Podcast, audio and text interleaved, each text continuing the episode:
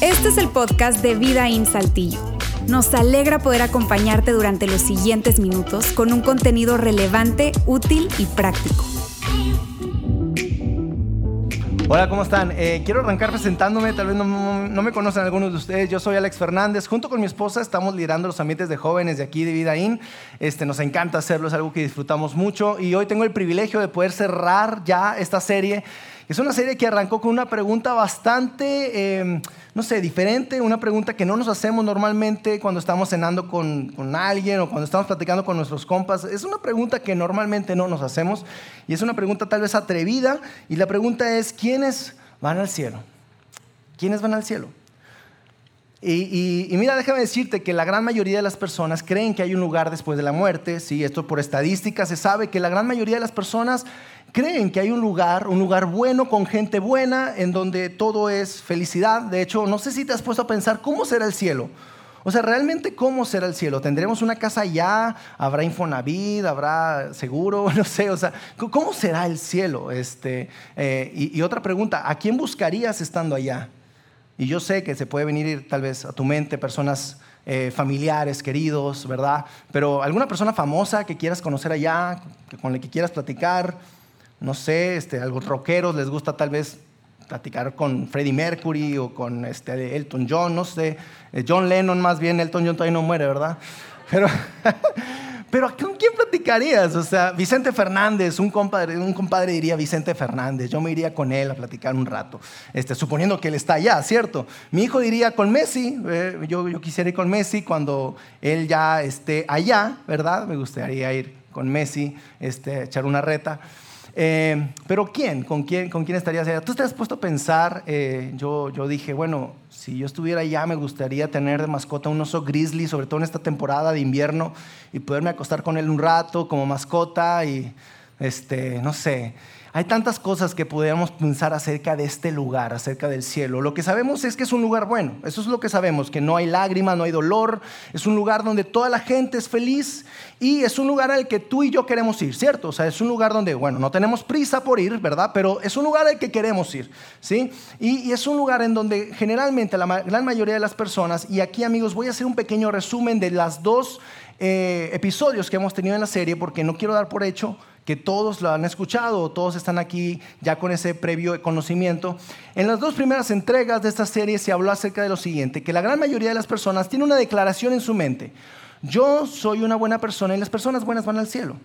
Alex, las personas buenas van al cielo y yo soy una buena persona. Esa es la declaración que mentalmente la gran mayoría de las personas se hacen cuando se habla acerca de este término del cielo. Y eso está apoyando cierta, en cierta forma este, este contexto, este conocimiento de decir, bueno, esto es justo, Alex, es justo que las personas buenas vayan al cielo porque pues es una paga, ¿no? O sea, te portaste bien, ¿sí? Y ese comportamiento te va a traer una gratificación y pues esa gratificación es que tú entres al cielo, ¿ok? Entonces es justo, apoya el conocimiento de que es justo. También hay otra forma de pensar de las personas que es más como una escala cósmica en donde decimos, bueno, según mis actos yo he hecho muchas cosas para poder ir al cielo. Yo he hecho muchas cosas buenas para poder ir al cielo, así es que, pues en teoría debo de ir al cielo, ¿ok? Me he portado bien, ¿sí? Bueno, no soy como la Madre Teresa de Calcuta, pero me he portado muy bien. Este, conocieras a mi vecino, yo me he portado mucho mejor que él, ¿sí? Conocieras a mi compadre, no vieras a mi compadre cómo le habla a su esposa. O sea, mi compadre una vez le pegó a su esposa, yo no le he pegado, yo nada más le hablo mal en ocasiones, pero, pero yo soy mejor que mi esposa. Digo, perdón que mi compadre. Entonces... Hay personas que dicen, bueno, esto de comparación y todo, yo voy ganando puntos y de esa manera yo voy al cielo. Yo voy a llegar al cielo. El tema es, amigos, que cuando nosotros entramos en esa, en, esa forma de pensar, básicamente el, ser bueno se vuelve como algo relativo, porque lo hemos platicado en ocasiones anteriores, que el, ser bueno es, es relativo porque históricamente, culturalmente, el ser bueno ha cambiado.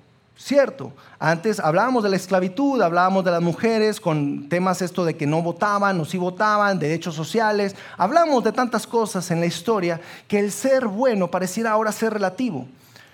Entonces, si nosotros decimos que el ser bueno es relativo, entonces, ¿qué tan bueno debo de ser para ganarme lugar en el cielo? ¿Qué tan bueno debo de ser para ganarme lugar en el cielo? Y es una pregunta que constantemente tal vez nos podamos hacer. Y si seguimos escarbando y escarbando y escarbando en eso de ser bueno, tú me dirías, levantarías la mano y dijeras, Alex, estamos en una iglesia. Estamos en una iglesia y tenemos la Biblia, ¿ok? Y tenemos la Biblia. Sin embargo, como dijimos en las anteriores ocasiones, la Biblia no nos va a ayudar mucho porque la Biblia, sobre todo en el Antiguo Testamento, no nos da como una línea directa hacia el cielo. O sea, no nos da, tú sabes, como las instrucciones directas para que tú y yo podamos ir al cielo. No está así. Y en el Nuevo Testamento lo que dice es que estamos descalificados. Simplemente no hay justos ni, ni, tan solo uno. Estamos descalificados. Entonces, si hablamos acerca de la Biblia para que nos ayude a llegar al cielo, no es como que la gran manera de llegar. O sea, no, vamos a tener muchas respuestas sobre todo. No vamos a tener muchas respuestas. Y eso nos pone en una situación en donde, pues, Alex, no manches, entonces, ¿de qué se trata esto? Porque Dios no, no, no nos mostró la guía para poder ir al cielo. Entonces, Dios tal vez no es bueno o tal vez Jesús, háblame de Jesús, ¿qué dijo Jesús al respecto? Y si tú y yo sostenemos que las personas buenas van al cielo, entonces Jesús estaba equivocado. Porque Jesús no enseñó eso. Jesús no enseñó que las personas buenas van al cielo. Y eso fue algo que nos eh, platicaba Luis en la entrega pasada, que, que nos hizo una pregunta bastante incómoda, no sé si te pareció a ti también, y nos hizo la pregunta, ¿has tratado mal a alguien? Nos hizo la pregunta, ¿has tratado mal a alguien? Y se te vino a la mente tal vez tu suegra, se te vino a la mente tal vez tu compadre, se te vino a la mente tal vez el vecino. ¿Has tratado mal a alguien? Y esa pregunta nos deja muy mal parados, amigos, porque es inevitable no haber tratado mal a alguien. Chavos a sus papás, papás a sus hijos, su jefe, ¿A quién hemos tratado mal? Y, cuando pensamos en eso es inevitable, tú sabes, que se nos venga una palabra, que normalmente no hablamos de esta palabra aquí eh, en vida, no, no, solemos tratarles a hablar mucho de ella, pero, pero es necesario a veces hablar de ella. Y es una palabra que te voy a poner ahí en pantalla que es pecado. Porque Jesús lo que menciona es que si tú has lastimado a alguien, si tú has herido a alguien, eso es un pecado. Y eso, amigos, eh, nos vuelve culpables. Porque tú y yo hemos pecado. El tema del pecado, amigos, es que eh, lo hemos experimentado, tú y yo de hecho pudiéramos reconocer y saber que hemos pecado y que somos tal vez pecadores, esa palabra que tal vez nos irrita un poco. Pero el tema, amigos, es que eh, puede haber un pecado, un pecado en nuestras vidas, y eso nos empuja a pedir perdón, ¿cierto? Eso nos empuja a pedir perdón. El tema es que si tú y yo no reconocemos el pecado, suena algo medio confuso, porque es como si tú entraras por esas fuerzas y yo te saludara y te dijera, amigo, te, perdono, te perdono. Y tú, ¿de qué? Luego, no, o sea, ¿cómo que de qué? Y, tú no recuerdas la vez que fallaste ese amigo o ese compadre y él ya te está pidiendo perdón por algo que tú ni siquiera estás reconociendo. Entonces, el reconocer que eres pecador es necesario para que tú y yo nos encontremos con esta frase que Luis, eh, el pastor de esta iglesia, nos ayudó con una oración, una oración bastante fuerte, bastante poderosa, como dirían algunos. Es una oración en donde tú reconociste a Jesús como tu Señor y Salvador, una oración que arrancó con esta frase, he pecado y necesito tu perdón. Esa fue ¿Cómo, Luis arrancó esa oración que hicimos el domingo pasado? He pecado y necesito tu perdón. Y eso es algo, amigos, bien interesante porque cuando tú y yo aceptamos que somos pecadores y que necesitamos un perdón, estamos caminando hacia un lugar llamado arrepentimiento. Y esta, palabra tal vez es una palabra que tal vez no, no has escuchado mucho, pero es una palabra que todos nos vamos a conectar, porque mira, no sé si te ha pasado, a mí me ha pasado varias veces, eh, ya no tantas, ¿verdad? Como antes, pero cuando yo en ocasiones he lastimado a mi esposa sin querer, y mi esposa se siente ofendida, yo lo que quiero hacer es pasar la página. Yo lo que quiero hacer es, mi amor, sí, perdóname, lo siento, ya, ok, sigamos eh, adelante.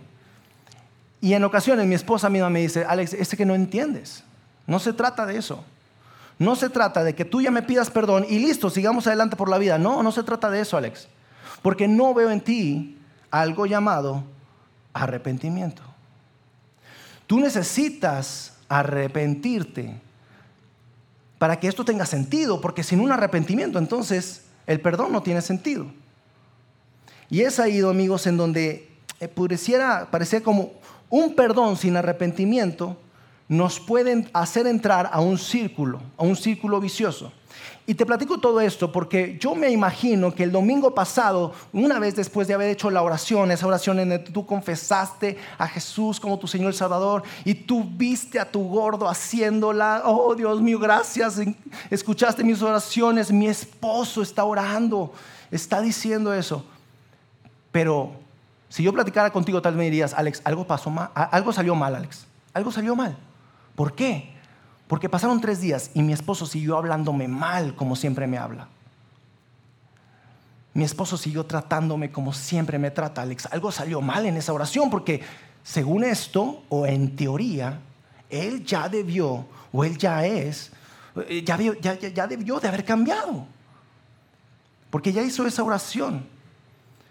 Y yo quiero eh, cerrar este punto, amigos, porque es un punto muy importante en el que tú y yo pudiéramos sentirnos que, tal vez nuestra vida, tú sabes, como después de haber hecho esa oración no ha cambiado nada, seguimos haciendo lo mismo, y a mí me ha pasado, he entrado en ese círculo en donde si yo eh, pido perdón, pero sin un arrepentimiento genuino, yo vuelvo a pecar fácilmente, vuelvo a pecar fácilmente, y después pido perdón, pero sin arrepentimiento, y después creo que estoy bien con Dios, y se me hace tan fácil pecar otra vez.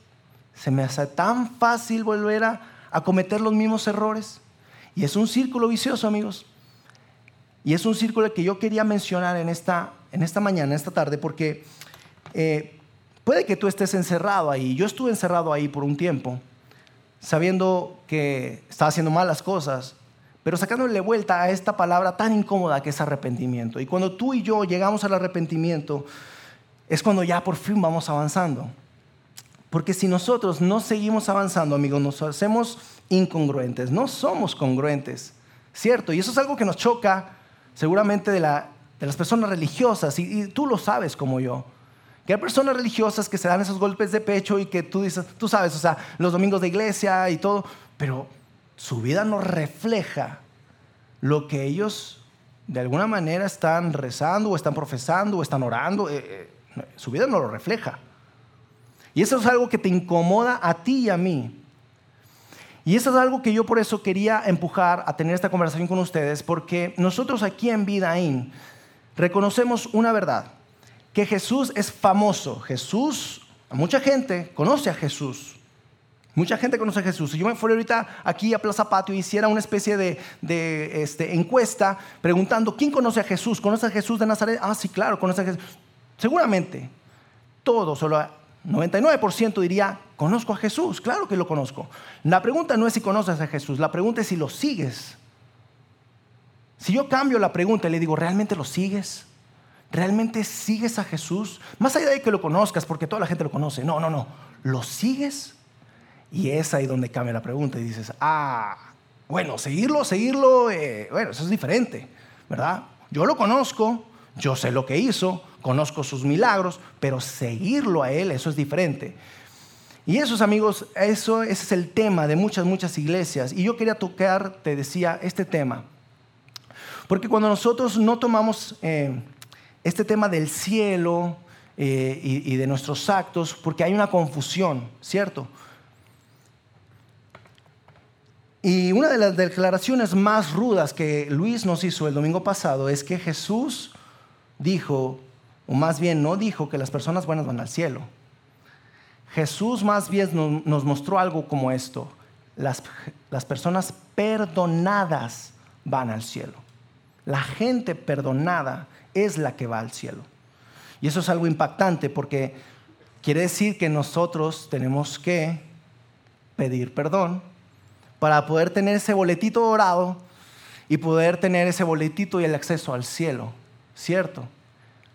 Ahora, yo quiero dejarte en claro que la serie se llama ¿Quiénes van al cielo? ¿Cierto? Y, y las personas que van al cielo son las personas perdonadas, son aquellas personas que aceptan, aceptan su pecado, pasan al arrepentimiento y declaran a Jesús ahora como su Señor y Salvador y depositan toda su fe en Él. Esas son las personas que van al cielo. Yo te estaba hablando también de las personas, el comportamiento de las personas que ya tienen ese boletito, ¿ok? Pero son dos temas diferentes. Yo quiero que lo, que lo separemos. Una cosa son las personas que tienen ese boletito y otra, otra cosa es las personas que se comportan con ese boletito, ¿ok?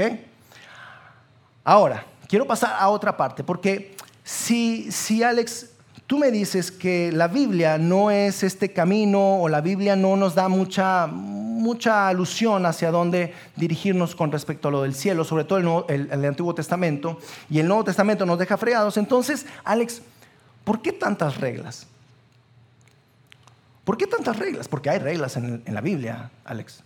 Pero si las reglas no son el camino para llegar al cielo, entonces ¿por qué tantas reglas?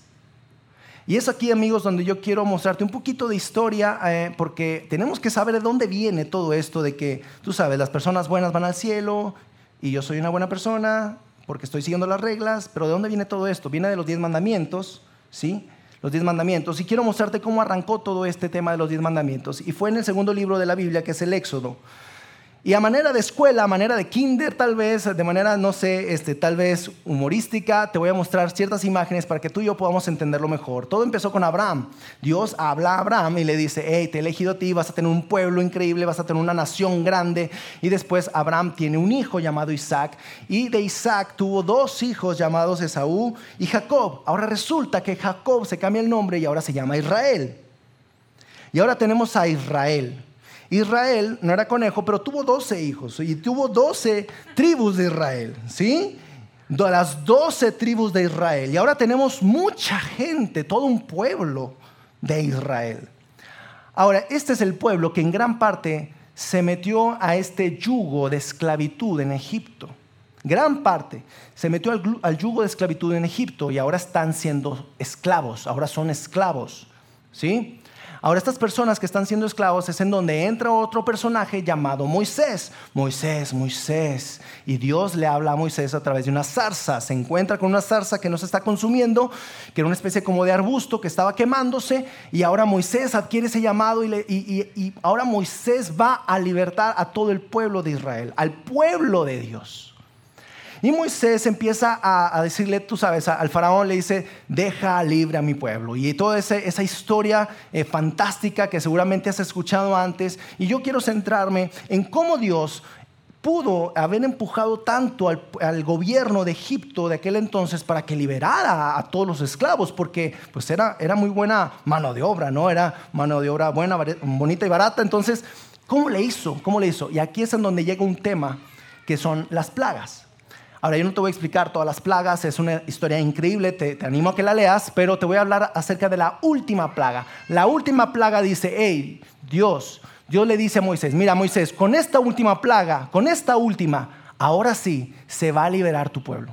Con esta última plaga, ahora sí, ustedes van a ser libres. Y Moisés dime, bueno, pues platícame. Ok, se trata de la muerte de los primogénitos.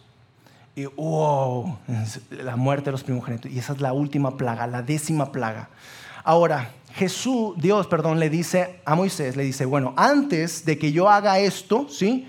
Yo le voy a pedir a tu pueblo que celebren, que celebren, que celebren porque ya van a ser libres, porque esta es la última. Entonces yo les voy a pedir que celebren, que hagan una fiesta y esta fiesta es la fiesta de la Pascua, es la primera Pascua conocida en la historia, esta es la primera.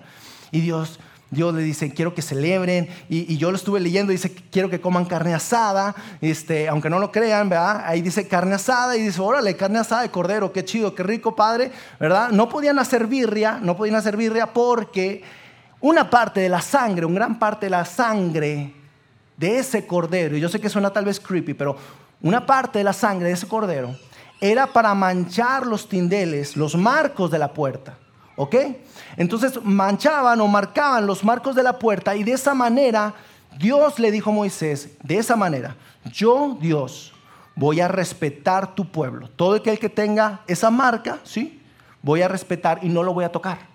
Voy a tocar al pueblo nada más de Egipto con esa última plaga. ¿Ok? Entonces te cuento todo esto más adelante porque vas a saber, vas a saber cómo se enlaza la historia. Ahora, el pueblo de Israel efectivamente es libre, ahora es libre después de esa última plaga y ahora van caminando hacia la tierra prometida y todo es increíble y ahora sí, Dios le da a Moisés los diez mandamientos. Y Dios le da a Moisés los diez mandamientos en medio de una montaña, este, con nubes y truenos. Era, no sé, yo creo un espectáculo climático medio raro, ¿verdad? Y ahí estaba. Y quiero, voy a mostrarte cómo es que arranca este, esta historia. Dice en Éxodo 20, que fue cuando ya Dios le da a Moisés los mandamientos, le dice, y habló Dios todas estas palabras diciendo, yo soy Jehová tu Dios que te saqué de la tierra de Egipto, de casa de servidumbre. Y es como, a ver, yo, aquí me sale una pregunta, no sé si a ti también, pero a ver, hasta el capítulo 20. O sea, Dios le da leyes a su pueblo, pero hasta el capítulo 20, ¿y qué fue de los, de los 19? ¿Qué pasó? O sea, andaban sin ley, o, bueno, yo entiendo que eran esclavos, pero ¿qué, Dios tenía que decirle a su pueblo con respecto, tú sabes, a la ley, al comportamiento? Y yo aquí, amigos, me doy cuenta que Dios lo que hace en esos, en esos primeros capítulos es trabajar en la relación. Dios trabaja en la relación de su pueblo Israel antes de las reglas. Es como si fuera, hey, primero amigos, primero es la relación.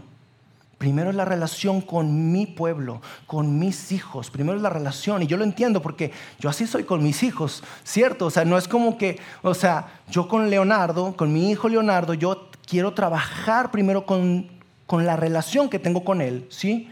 Y después, después las reglas. Primero es la relación. De hecho, cuando mi esposa y yo este, estuvimos eh, estuvimos, eh, tú sabes, como ideando las reglas que, teníamos para nuestros hijos, eh, no fue algo como, mira, o sea, y ahora tenemos este gran número de reglas que tienen que seguir nuestros hijos. Vamos a tener hijos, ¿no? O sea, no, no fueron primero las reglas y después, los, y después los hijos. No, no, no. O sea, tuvimos nuestros hijos, adquirimos esa relación con ellos, y después vinieron las reglas, porque las reglas son importantes, nos dan disciplina, ¿cierto? En la casa tú sabes que, tiene que haber disciplina, entonces, pero primero es la relación y después las reglas. Entonces quiere decir que la ley que Dios le da al pueblo de Israel no, no fue una condición de que si hacen esto, entonces son mi pueblo. No, no, no. Fue más bien una confirmación. La ley fue una confirmación de que son el pueblo de Dios, no una condición.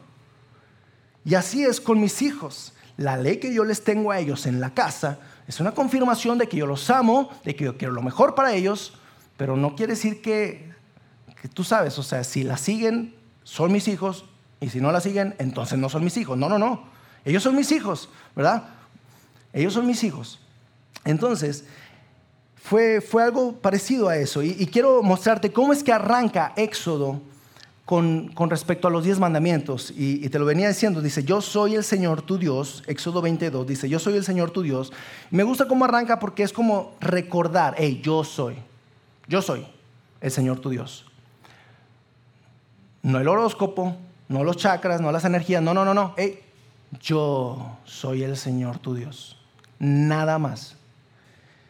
Dice que te saqué de Egipto, del país donde eras esclavo, ¿sí? Así es que, hey, no, olvides de dónde vienes, ¿sí? No olvides que yo fui el que te liberó, yo fui. Tú eras esclavo, yo te rescaté, ahora yo soy tu Dios. Y sigue diciendo, dice, no, no tengas otros dioses además de mí.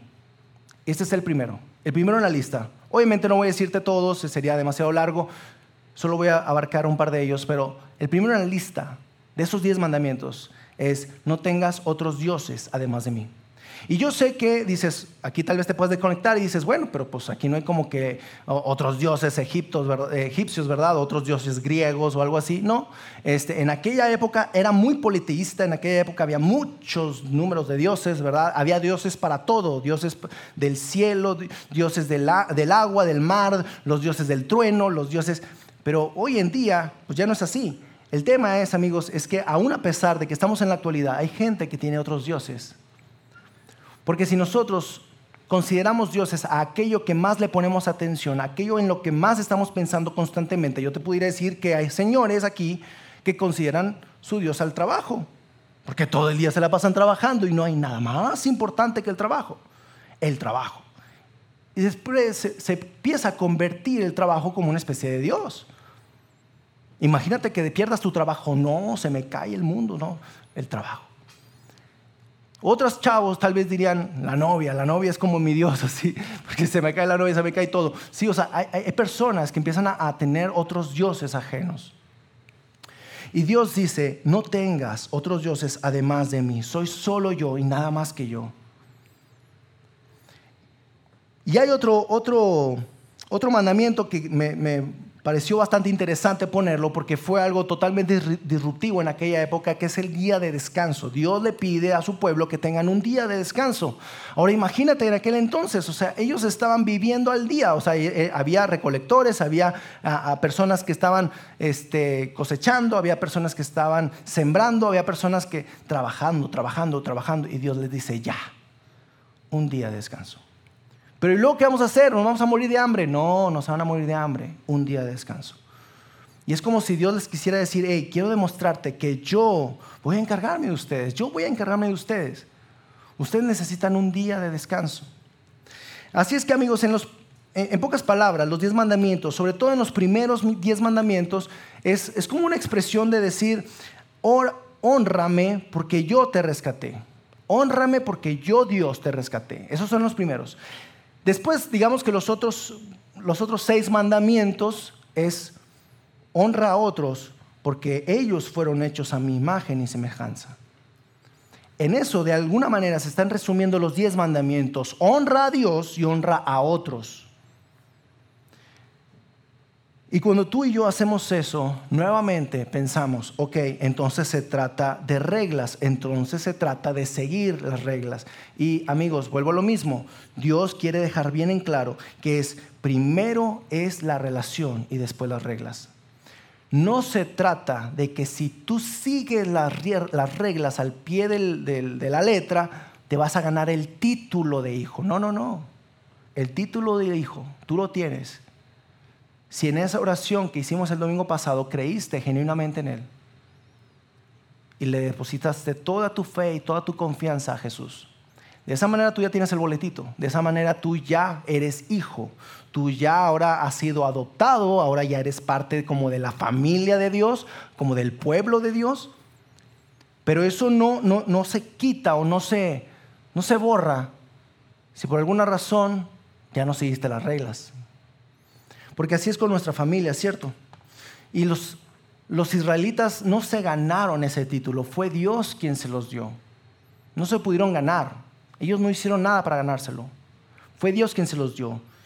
Y tampoco los israelitas entendieron que tampoco, y lo podemos leer y ver, que ellos no perdieron su título de pueblo por no seguir las reglas. Ellos no perdieron su título por no seguir las reglas. Ellos siguen siendo el pueblo de Dios. Tú sigues siendo hijo de Dios. Nosotros seguimos siendo familia de Dios. Independientemente de que si por ahí la fregaste.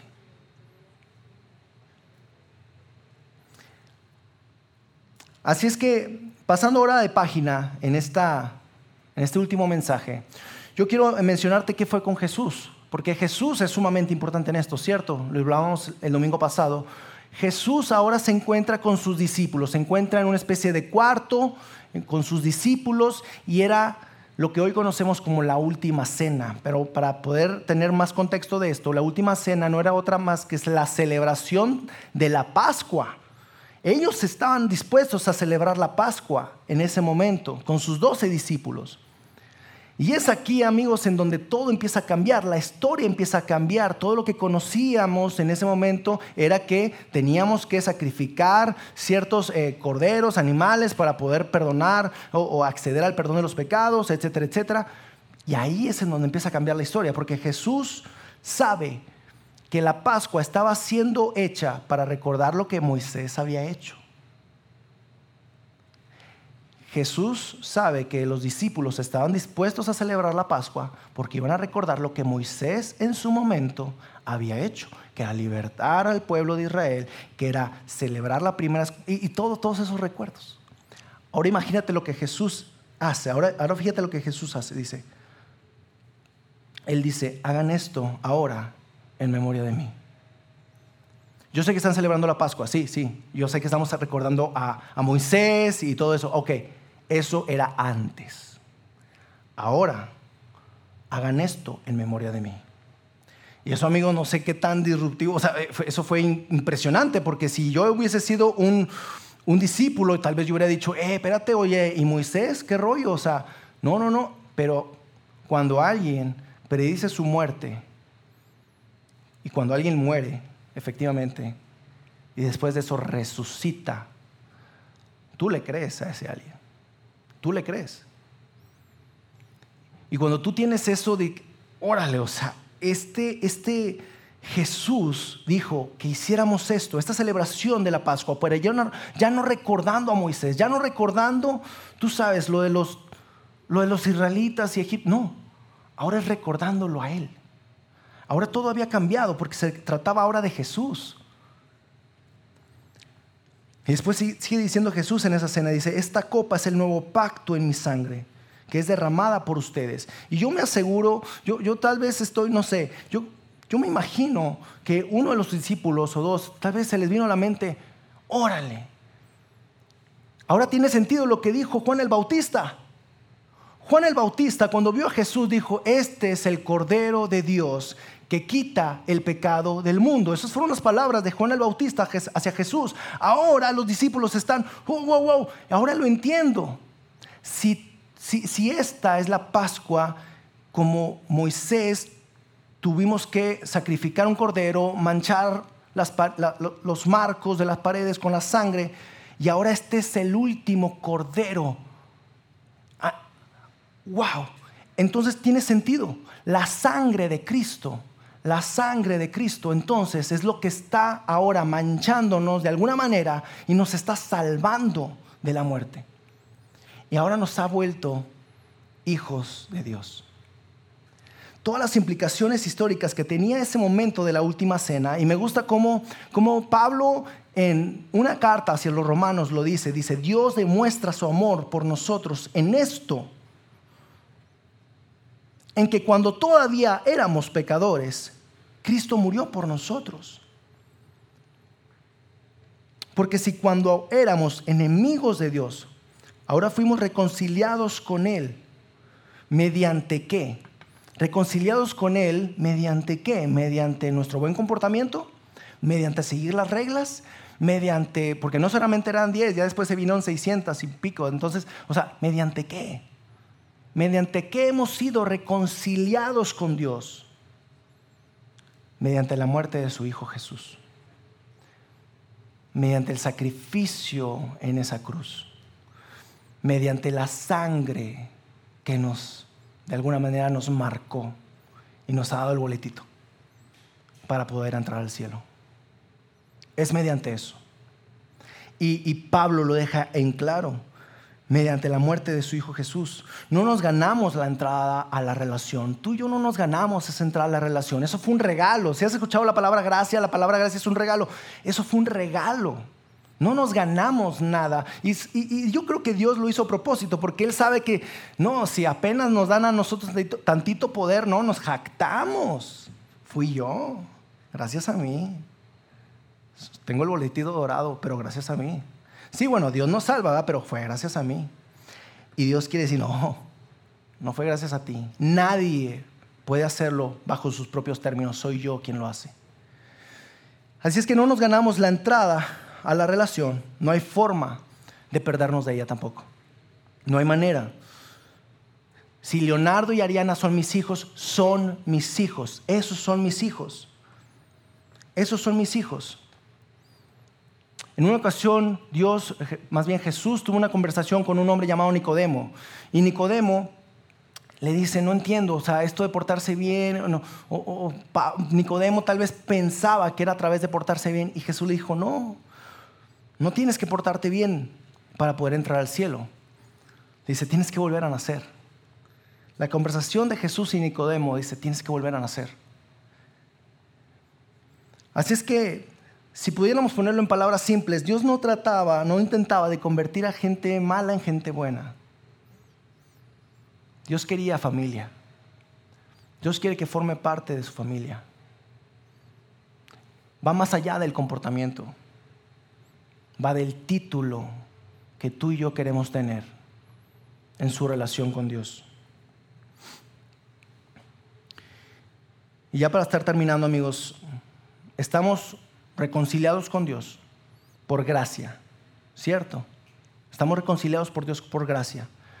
Pero elegimos seguir. ¿Recuerdan la otra parte del comportamiento? ¿Recuerdan lo de seguir a Jesús? ¿Recuerdan eso? Pero elegimos seguir por gratitud. Ese es otro rollo. Y yo sé que ha estado golpeando a la iglesia hoy en día como nunca porque las personas de iglesia son las que peor se portan, yo lo sé. Pero ese es otro rollo. ¿Sí? Y yo sé que aquí hay personas que tal vez han salido inclusive hasta lastimadas de una iglesia, lastimadas de algún líder, lastimadas de alguien porque, porque los han señalado, los, los han juzgado, les han dicho, hey, tú no estás calificado para ir al cielo. No, tú no, no, o sea, para nada.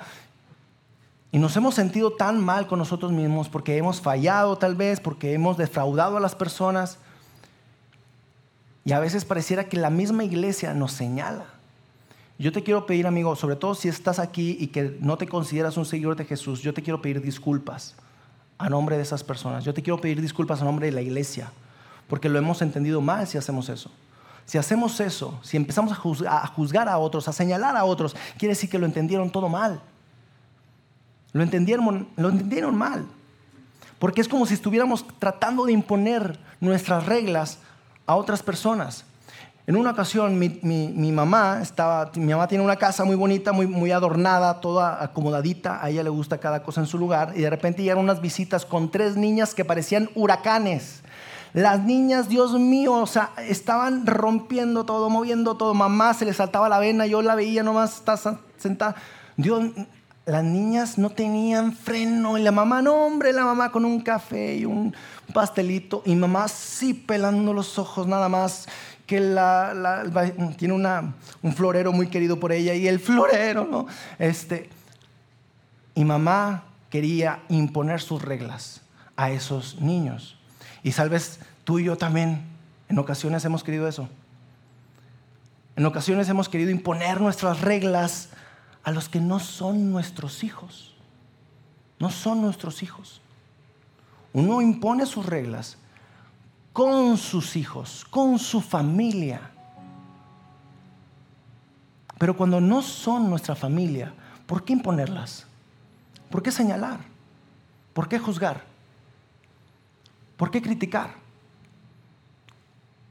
Y era lo que Jesús estaba diciendo, hey, te estás centrando en la viga que tiene en el ojo de aquel, o más bien en la, en la astilla que tiene aquel, cuando tú tienes una viga en el ojo. Y voy a, voy a cerrar con un versículo que la mayoría de las personas que no se consideran ser seguidores de Jesús, que están aquí, dirían, por fin hasta que alguien lo dijo. Por fin hasta que alguien lo dijo. Y las personas que somos seguidores de Jesús, amigos, atentos, y esto tengámoslo en nuestro corazón y en nuestra mente. Es Pablo escribiéndole a la iglesia de Tesalonicenses, dice, pónganse como un objetivo, pónganse como objetivo, vivir una vida tranquila. Y fíjate lo que dice después, ocúpense de sus propios asuntos. Ocúpense de sus propios asuntos, les dice Pablo. Entonces, aquellos que no son creyentes respetarán la manera en que ustedes viven. ¿Por qué se ocupan por otros hijos? Queriendo imponer reglas, queriendo juzgar, tú estás mal. No, si vieras al compadre. No se trata de eso. Hemos entendido todo mal.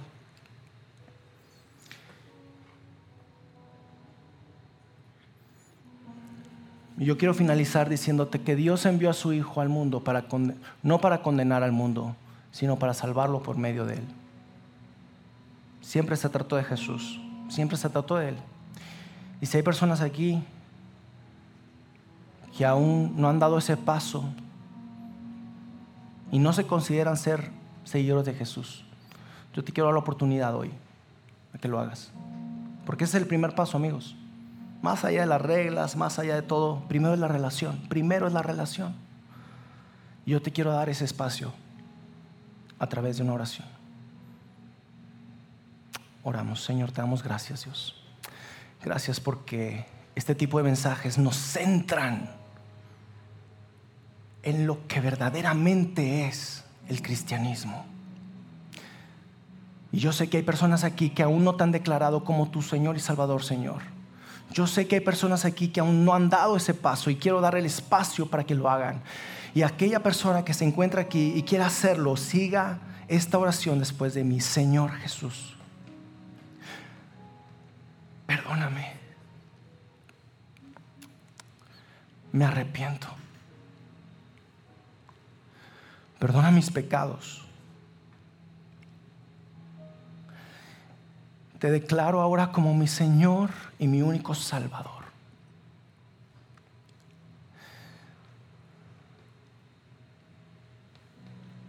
Estaba perdido, pero ahora estoy contigo, Dios. Y ahora tengo esta relación en el nombre de Jesús. Amén.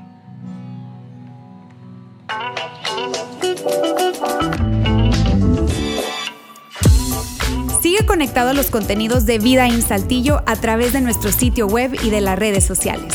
Muy pronto estaremos de vuelta con un nuevo episodio.